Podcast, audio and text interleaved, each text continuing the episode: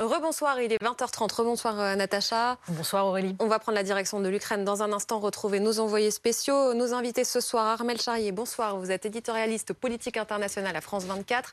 Bonsoir Michel Goya, merci d'être avec nous ce soir. Et bonsoir Benjamin Haddad. Vous êtes chercheur en relations internationales et directeur Europe de l'Atlantique Council. Les Russes bombardent massivement l'Est de l'Ukraine. Pour autant, on ne peut pas encore parler d'offensive majeure. Bonsoir Jérémy Normand. On vous retrouve en direct de Kramatorsk. C'est ce que vous vous avez pu constater aujourd'hui oui, aujourd'hui, en fait, depuis plusieurs jours, on a vu euh, ces véhicules, ces tanks et ces camions d'approvisionnement arriver de l'ouest euh, du pays euh, pour rejoindre cette ville de Kramatorsk où nous nous trouvons. cette ville de Kramatorsk essentielle dans le Donbass ukrainien, cette ville qui permet à l'armée ukrainienne d'avoir des bases arrières et puis de rejoindre ensuite les différentes lignes de front au nord, à l'est vers Sivirodonetsk et puis au sud vers Donetsk. Alors, on a vu la ville se préparer. Désormais, ça y est, l'offensive a commencé et on l'a senti dès hier lorsque les soldats ont voulu nous emmené euh, tout près de la ligne de front pour nous montrer qu'il tenait encore euh, les derniers villages. Et puis on sentait très bien que l'artillerie russe pilonnait euh, de façon très intensive les positions ukrainiennes qui ripostaient.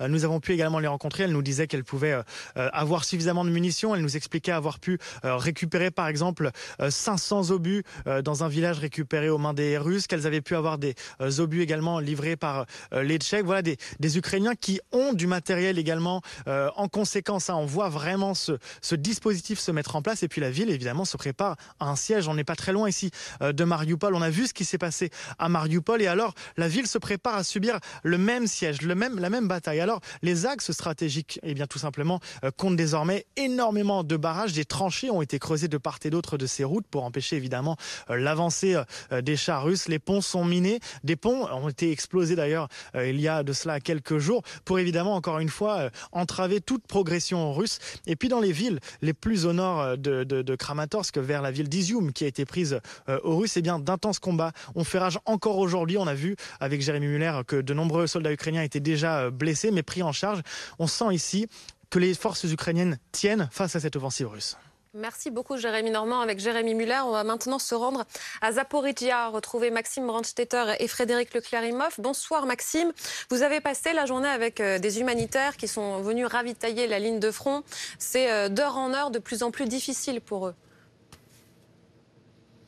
Oui, exactement. On est euh, parti avec eux. On est parti euh, dans l'est de Zaporizhia. On a euh, longé la ligne de front du sud pendant pendant deux heures, un peu plus de deux heures, en faisant plusieurs arrêts dans des hôpitaux pour donner de la nourriture et des médicaments pour les blessés qui sont proches de la ligne de front. Et on a eu un contretemps car on devait aller à un dernier village et on n'a pas pu.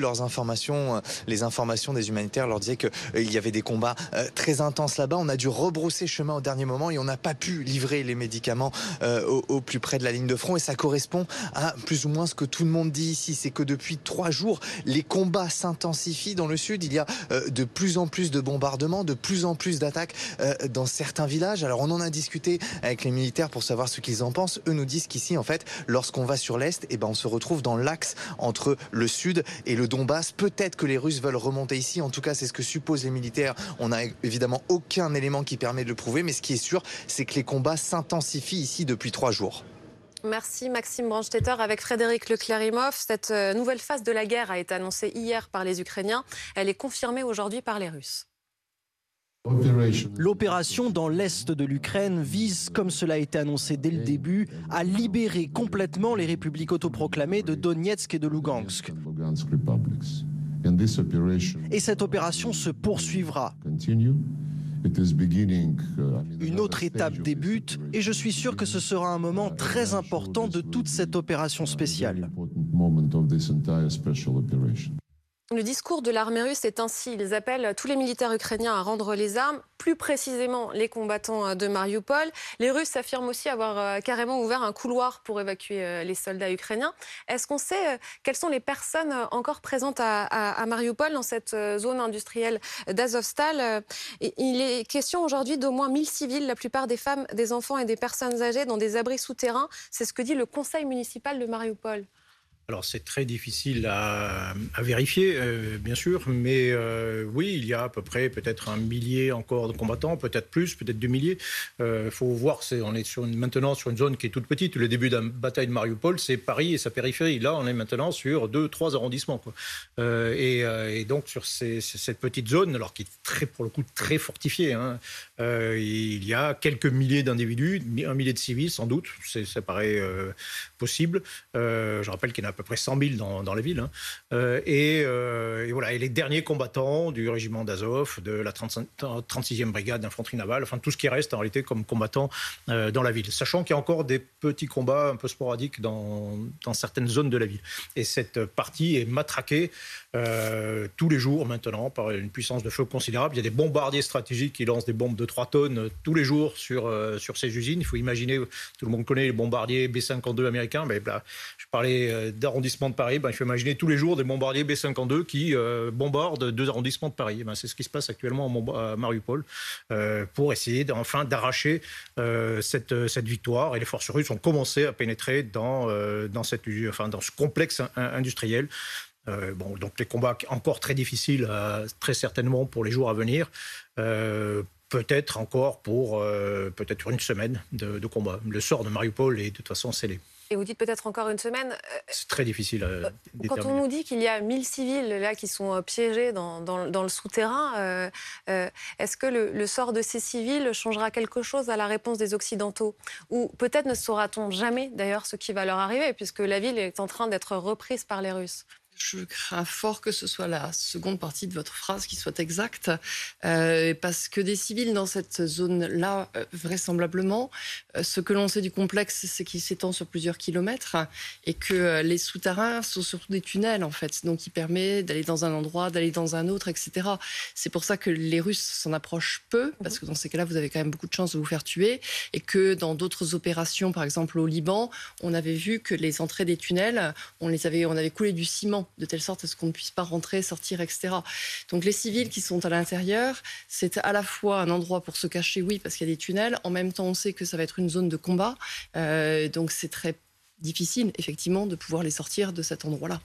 On va écouter le, maire de Mariupol qui s'exprimait tout à l'heure sur BFM TV, euh, qui a annoncé qu'il y avait euh, au moins 20 000 morts dans sa ville. Et voici les autres précisions qu'il apporte. Quand on a commencé l'évacuation des personnes civiles, il euh, effectuait des tirs massifs sur euh, euh, les convois d'évacuation. Il détruisait les bus par lesquels on devait évacuer les habitants de Mariupol. Et c'est pourquoi c'est qu'il diffuse aujourd'hui, c'est encore un mensonge. S'il le voulait, il l'aurait déjà euh, fait. En fait, ce qu'ils disent aujourd'hui, ce n'est que de la propagande. Là, il accuse les Russes de, mentir, mais c'est vrai que c'est ce qu'on vit euh, quotidiennement, hein, Natacha. Euh, le discours des Russes, le discours au monde et sans doute aussi au peuple russe, c'est de dire regardez, nous sommes magnanimes, nous ouvrons des couloirs, ils ne veulent pas les prendre. Oui, on sait très bien depuis le début qu'il y a évidemment une, ambivalence énorme sur cette affaire des, couloirs humanitaires, euh, sur la façon dont euh, les Russes euh, les conduisent vers la Russie. ces couloirs humanitaires sont en effet font, font l'objet de tirs. après, la question est de savoir en effet qui reste encore à Mariupol euh, sachant que Mariupol, euh, on l'a compris depuis déjà euh, des semaines, va être une ville martyre, parce que c'est une ville symbole, parce que c'est la ville qui manquait à la Russie en 2014 pour avoir l'ensemble du Donbass côté, pro-russe. Donc le, le, problème ensuite est de, de savoir ce qui va se passer après, c'est-à-dire de savoir, après la chute de Mariupol, ce que va donner le reste de l'offensive au Donbass, euh, comment les Occidentaux vont euh, gérer cela, c'est-à-dire euh, aussi bien les Ukrainiens que l'OTAN, c'est-à-dire quelle, quelle, politique face à la tentative de conquête de l'ensemble du Donbass. Est-ce qu'on intensifie encore les, les apports d'armes? Certaines voix aux États-Unis demandent même l'entrée en guerre des États-Unis où est-ce qu'on est va là-dessus? Ça va être ça, en fait, la, question maintenant. hélas, vous le disiez, Michel Goya, le sort de Mariupol euh, est scellé. C'est une agonie qu'on vit depuis des jours et des jours. Oui, oui, ça fait peut-être deux semaines qu'on dit que la ville va tomber. elle résiste au-delà d'ailleurs de tout ce qu'on pouvait attendre. Hein. Euh, c'est plus, par exemple, que la bataille de Grozny. Grozny, ça avait été une bataille terrible en Tchétchénie. Euh, euh, les, Russes avaient mis six semaines pour s'emparer de la ville, qui est à peu près de la taille de Mariupol. Ça avait été, ça avait été terrible. mais là, les, Ukrainiens ont résisté encore plus, et c'est pas fini. mais ça fait penser qu'on parle de Kramatorsk, Slovensk, c'est la même chose. Euh, si, et si les Russes veulent prendre le Donbass, il faut qu'ils prennent Sloviansk, Kramatorsk, qui sont associés, hein, qui sont une conurbation, plus d'autres villes, et ça équivaut à Mariupol. Euh, et donc, euh, bah, ça signifie encore au moins un combat de, ce type. Dans la durée, dans toute la, avec toute la durée, toute la difficulté que ça représente. À quel point cette bataille du Donbass, on sait que la guerre a commencé il y a huit ans, mais cette offensive russe qui a été rendue officielle hier, à quel point est-elle décisive aujourd'hui? Elle est décisive, elle va être intense et violente dans euh, les prochaines semaines, peut-être les euh, prochains mois. Euh, ce qu'on voit aujourd'hui à Mariupol, je crois qu'effectivement, ça laisse présager de ce qui va se passer euh, à Kramatorsk, euh, peut-être à, Kharkiv, euh, plus au nord, c'est-à-dire pour les Russes d'essayer d'encercler le Donbass. Et les Ukrainiens essayent d'encercler l'encerclement. Hein. Oui, ils essaient d'encercler l'encerclement. Ils sont d'ailleurs un peu plus agiles et rapides que les Russes depuis le début de cette offensive. On voit le martyr qu'a subi Mariupol, les populations civiles qui sont ciblées volontairement pour essayer de casser le moral de la résistance. on voit la difficulté que rencontrent les Russes, y compris dans des villes, il faut toujours le rappeler, qui sont russophones, dont on vous avait dit peut-être au début du conflit qu'elles pourraient être plus pro-russes sur le plan politique on voit bien que le sentiment national ukrainien transcende totalement euh, les communautés linguistiques en, euh, Ukraine. Donc euh, des villes comme Kharkiv et d'autres vont résister. On voit les difficultés que rencontre la Russie et ça laisse aussi du temps euh, aux Occidentaux pour s'organiser. On avait des débats aujourd'hui entre les Américains et les alliés européens sur la question euh, des sanctions sur l'énergie. On commence progressivement à voir converger les Européens sur la question d'un embargo sur le pétrole et peut-être à terme euh, sur le gaz. Il faut s'organiser, il faut trouver des fournisseurs alternatifs, mais les Européens sont en train de commencer à le faire. Et les livraisons d'armes, où désormais les Ukrainiens nous demandent des armes plus lourdes. Mm-hmm. pour pouvoir faire face à une offensive qui va être plus conventionnel entre chars d'assaut, ce qu'on va le type de conflit euh, dont on se rappelle la Seconde Guerre mondiale. Euh, jusqu'ici, les Occidentaux ont essentiellement euh, livré des, armes légères, c'est-à-dire des armes anti, anti-chars, anti-aériennes. On voit maintenant certains pays comme la République tchèque, la Slovaquie, mais aussi les États-Unis qui commencent à monter en gamme dans les livraisons d'armes. Et ça aussi, c'est un débat, je crois, qu'on va voir de plus en plus central dans les prochains jours et prochaines semaines. C'est-à-dire qu'on pourrait même envisager de livrer des avions ou pas aux Ukrainiens dans l'absolu, oui. Euh, ça pose des problèmes euh, concrets. Hein. Euh, euh, il faut leur fournir des avions qui soient utilisables, donc pilotables. Le problème, c'est que les avions que l'on a, ils sont, enfin, que les Polonais ont très concrètement, les MiG-29, bah, ils ont été modernisés, ils ont été otanisés. Euh, donc il y a de l'électronique de bord euh, bah, qu'on ne veut pas non plus forcément montrer à l'extérieur. Donc il faut enlever cette électronique, il faut modifier, il faut le rendre compatible avec les, les pilotes ukrainiens, enfin ce que font les pilotes ukrainiens. Donc dans l'absolu, c'est possible. Euh, dans les faits, est-ce que ce serait forcément vraiment utile? Pas sûr, parce que le ciel est quand même dominé par les Russes et qu'il euh, est quand même difficile pour un avion euh, piloté par les Ukrainiens de, s'y engager. donc c'est pas forcément le, voilà, ce qui serait le plus bénéfice, qui serait le plus utile. Des missiles antiaériens de type S-300, par exemple, ça, ce serait en réalité beaucoup plus, beaucoup plus utile pour contrer la menace aérienne russe en particulier. Les Ukrainiens ont-ils aujourd'hui les moyens de résister? Oui. Pour répondre simplement, oui, oui, ils résistent, ils résistent même plutôt bien.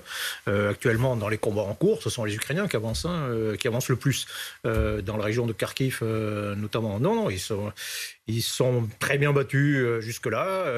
Il n'y a pas de raison qu'ils se battent moins bien dans cette dans cette nouvelle bataille.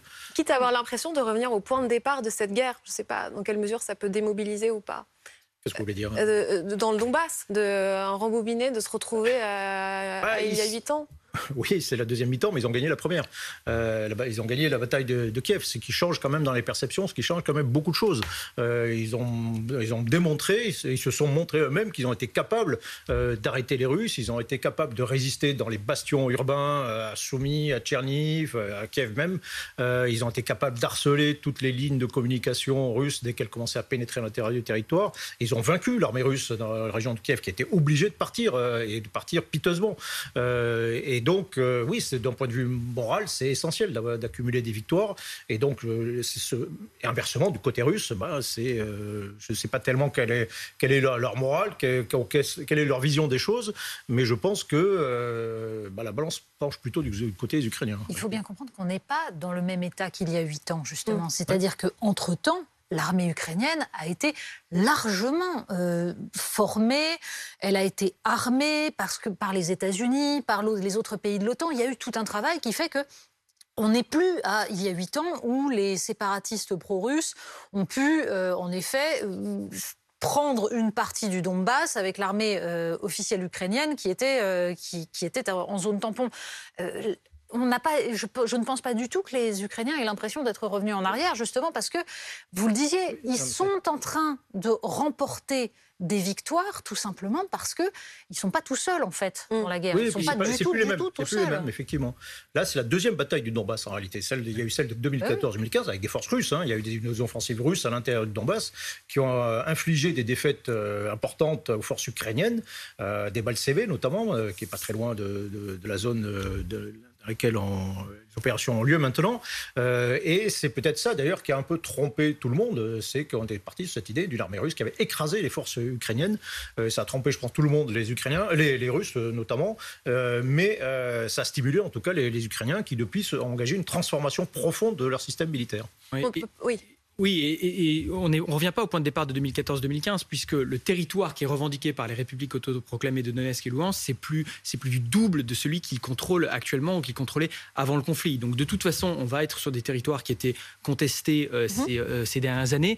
Euh, et c'est vrai qu'on a un moral aujourd'hui qui, qui bat son plein côté ukrainien. Depuis l'épisode, par exemple, symbolique du croiseur Moskva, le navire amiral qui a été descendu en, mer Noire, on voit aujourd'hui la population ukrainienne est, est galvanisée. en Ukraine, quand on se projette dans l'avenir, on dit plus euh, après la guerre, on dit après la victoire. C'est dans cet état d'esprit-là aujourd'hui que les Ukrainiens se battent et on se doute que le moral des troupes et l'ambiance côté russe est très différente. On a assisté en tout cas aujourd'hui à une réapparition, celle du ministre russe de la Défense. C'est sa première déclaration publique depuis la fin du mois de mars.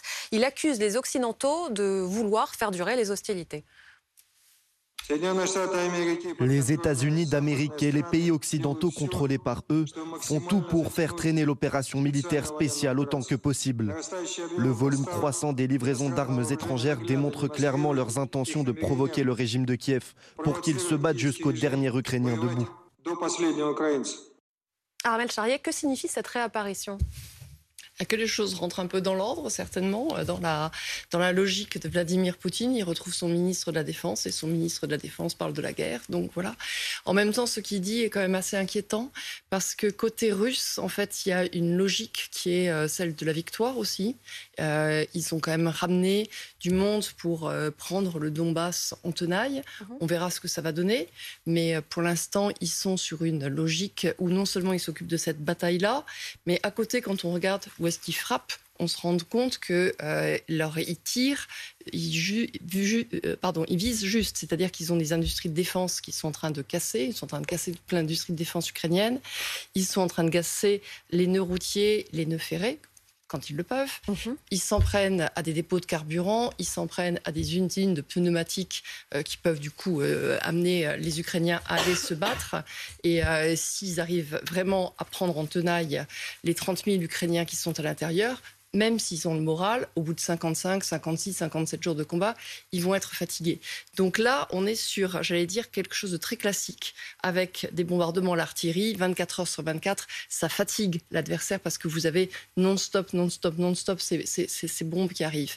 Et à côté de ça, il est en train de dire, Oui, mais attention, si les Ukrainiens sont capables de résister, c'est parce qu'il y a l'armement occidental qui est en train d'arriver. Mmh. Et donc ça, ça veut dire que, grosso modo, on est en train de dépasser la guerre régionale du Donbass où là, c'est effectivement les Russes face aux Ukrainiens, et où on est en train de dire, on est en train de regarder ce que vous donnez comme armes.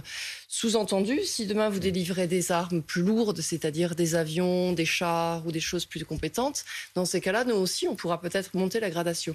Et c'est là où, en fait, il faut tous qu'on soit très attentifs, parce que monter la gradation, ça veut dire quoi? Ça veut dire, est-ce que du coup, c'est s'en prendre à un pays à côté, européen? Est-ce que d'un seul coup, on aura un tir, par exemple, sur la Pologne? On l'imagine pas, mais pourquoi pas? Il y a 20, 30 kilomètres. Est-ce que du coup, demain, on va se dire plutôt que de s'être contenté de Mariupol qui est en mer d'Azov, on va se dire oh, on va aller récupérer une partie d'Odessa et puis derrière une partie de la Moldavie et puis on va continuer ainsi la guerre et ce grignotage. Et en fait, c'est tout ça qui est en ce moment en, train de se jouer sur la table. C'est vrai qu'il y avait des lignes rouges côté occidentaux qui n'existent plus. On comprenait que pour les occidentaux, même au début, il y avait la distinction arme offensive, arme défensive. Surtout pas l'armement lourd. Ah, ça y est, l'armement lourd, on y est, mais jusqu'où ça va aller? Et si ça va euh, vers en effet des armes plus lourdes. Quelle sera la réponse de Vladimir Poutine? En effet, il y a un avertissement qui est lancé aujourd'hui. C'est bien le problème et c'est pour ça que hier je posais la question des buts de guerre des Occidentaux mm. aussi. Parce que euh, c'est ce qu'on disait, les, buts de guerre des Russes, ils ont bougé en fonction des, revers euh, militaires. Mais la question est de savoir, en effet, vous le disiez, Armel Charrier, ce que cherchent les Occidentaux, jusqu'où ils veulent aller ou pas. Euh, c'est-à-dire, est-ce qu'on va jusqu'au jusqu'au moment où euh, l'ensemble de l'armée russe a quitté le territoire ukrainien. Est-ce que on se dit que récupérer euh, juste ce qui est autour des républiques euh, de Lugansk et Donetsk, c'est une victoire? Ou est-ce que, comme certains le laissent entendre ici ou là, il s'agit de rêver à un moment donné de faire tomber le régime de Poutine Ce ne sont pas du tout les mêmes positions dans ces cas-là et ce ne sont pas non plus les mêmes risques. C'est pour ça que la question est de savoir si ces buts sont définis à un moment par qui et, euh, comment ils sont discutés. Je, crois que la stratégie des pays de l'OTAN, elle n'a pas changé depuis le début du conflit. Il y a une ligne rouge qui est claire, c'est de ne pas rentrer directement dans le conflit, donc de ne pas rentrer en belligérance. C'est pour ça, par exemple, que la question de la zone d'exclusion aérienne, qui était demandée au début par euh, Vladimir Zelensky, a été rejetée par tous les pays de l'OTAN, puisqu'il s'agissait de rentrer directement en confrontation avec des jets russes dans euh, l'espace aérien ukrainien.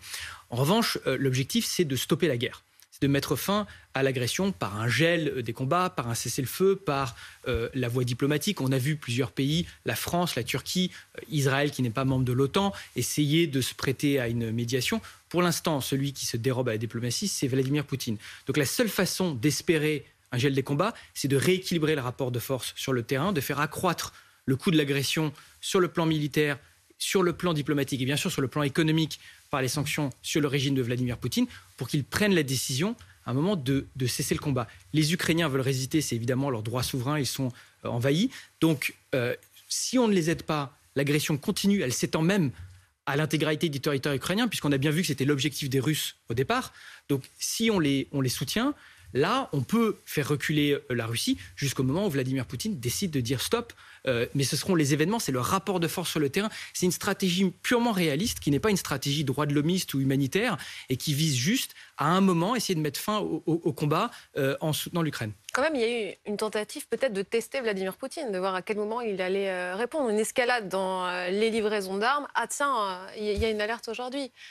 Euh, oui, mais alors en fait, ce qu'on appelle cette ligne rouge, elle est relativement floue. Euh, mm. C'est un peu au doigt mouillé, on ne sait pas très bien euh, comment ça va se passer. Alors évidemment, on a peur d'être engagé dans une guerre ouverte et qui elle-même nous engagerait plus haut vers ce trou noir d'un affrontement éventuellement nucléaire. C'est ça que tout le monde craint. Hein. Oui, alors Michel, juste sur un point précis, on dit, certains disent, tiens, livrer des armes, ça revient à être co-belligérant. Le droit international est assez clair sur ce point. Oui, non, bien sûr. Ce n'est pas vu comme étant co-belligérant que de livrer des c'est arrivé X fois. Les, mais si le droit international était respecté, il n'y aurait pas de guerre. C'est bien ça le problème. Oui, mais, euh, mais voilà, les, Russes euh, et les Soviétiques ont fourni des quantités phénoménales d'armement à tous leurs alliés en guerre euh, de par le monde, y compris contre les Américains. donc oui, non, bien sûr, c'est pas maintenant. Là où ça devient un peu plus, euh, touchy, un peu plus délicat, c'est lorsque si on commence à, bah, ça, ça évoqué. Que se passe-t-il si les Russes, pour donner un avertissement avertissement, font une frappe, une petite frappe en Pologne, voilà, un petit raid, tout en éventuellement le niant ou en envoyant des forces spéciales faire une opération qui après est niée. C'est quoi un petit raid en Pologne C'est bah, une frappe, une frappe, une frappe sur une base, voilà, un petit raid ou un missile qui, qui tombe. Bon. Est-ce que c'est la guerre? Est-ce qu'on va euh, déclencher la guerre? Est-ce que euh, voilà quand euh, quand les États-Unis tuent le général Soleimani, iranien, bon, c'est un acte de guerre. les Iraniens ripostent en lançant des missiles sur une base américaine. Est-ce que les États-Unis et l'Iran sont entrés en guerre ouverte? Non. Euh, ce que je veux dire, c'est que voilà, on est sur cette euh, confrontation sur le seuil et euh, voilà, on se, teste effectivement. C'est un petit, un petit côté un peu poker. On essaie de voir jusqu'où l'autre va et, on pousse, on pousse jusqu'au moment où on, tombe sur quelque chose qui paraît dur. L'exemple de Soleimani, en plus, on n'est pas, on n'est pas sur les mêmes logiques sur la, dans les pays européens parce que on a aussi nous une vision otanienne, mais on n'a pas la même vision quand on s'appelle Victor Orban. On n'a pas mhm. forcément la même vision euh, quand on est l'Allemagne pour répondre sur vos buts de guerre. Et puis en plus, sur la question, euh, les Américains sont plus libres parce que c'est un autre continent. Donc la question européenne, elle est importante. Mais j'allais dire, la question des buts de guerre, elle est aussi extrêmement importante selon les pays où on est. Par exemple, les Turcs aujourd'hui sont très inquiets parce que eux, ce qu'ils voient, c'est que si Vladimir Poutine a envie d'aller conquérir une partie de la mer Noire, dans ces cas-là, ça les met en face d'eux et donc leurs rivages sont convoités et on se rappelle l'appétit historique russe à vouloir les du Bosphore et des Dardanelles. On a d'autres pays, par exemple l'Inde, qui aujourd'hui accepte de jouer le jeu russe avec le pétrole et avec des prix bradés et donc de rester dans ce giron-là. Donc chacun, en fait, a une partition complètement différente et c'est ça qui donne en fait que le, ce conflit aujourd'hui est en train de faire des visions totalement euh, différentes selon les géographies des pays. Merci beaucoup. Oui, en trois secondes. Bah, non, mais en, trois secondes, en fait, quand on a commencé à mettre la pression sur euh, Poutine sur le terrain, il y avait deux options. Soit il escalade, effectivement, il utilise des armements plus durs, et les gens qui avaient peur de l'arme nucléaire tactique, par exemple. Soit au contraire, il réagit au rapport de force et il recule. Aujourd'hui, quand on voit sur le terrain, il est en train de reculer et de se redéployer. Donc ça montre bien que la stratégie euh, du, du, rapport de force fonctionne. Merci d'avoir été avec nous. À demain, 20h, Natacha. À demain, Aurélie.